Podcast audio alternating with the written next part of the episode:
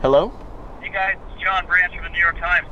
Tommy, why are you doing this? What's what's the point of all this? Tommy's a freak. A freak in the prodigy sense of the word. We had come to Kyrgyzstan to rock climb, and all of a sudden, we were hostages. Four young Americans confront the ultimate choice to kill or be killed. Ever since Kyrgyzstan, I just have this fire in me that is different than anything I've had before. We've been following two climbers making a historic climb up the side of Yosemite's El Capitan. This was always Tommy's dream. Why am I doing this? Give it up.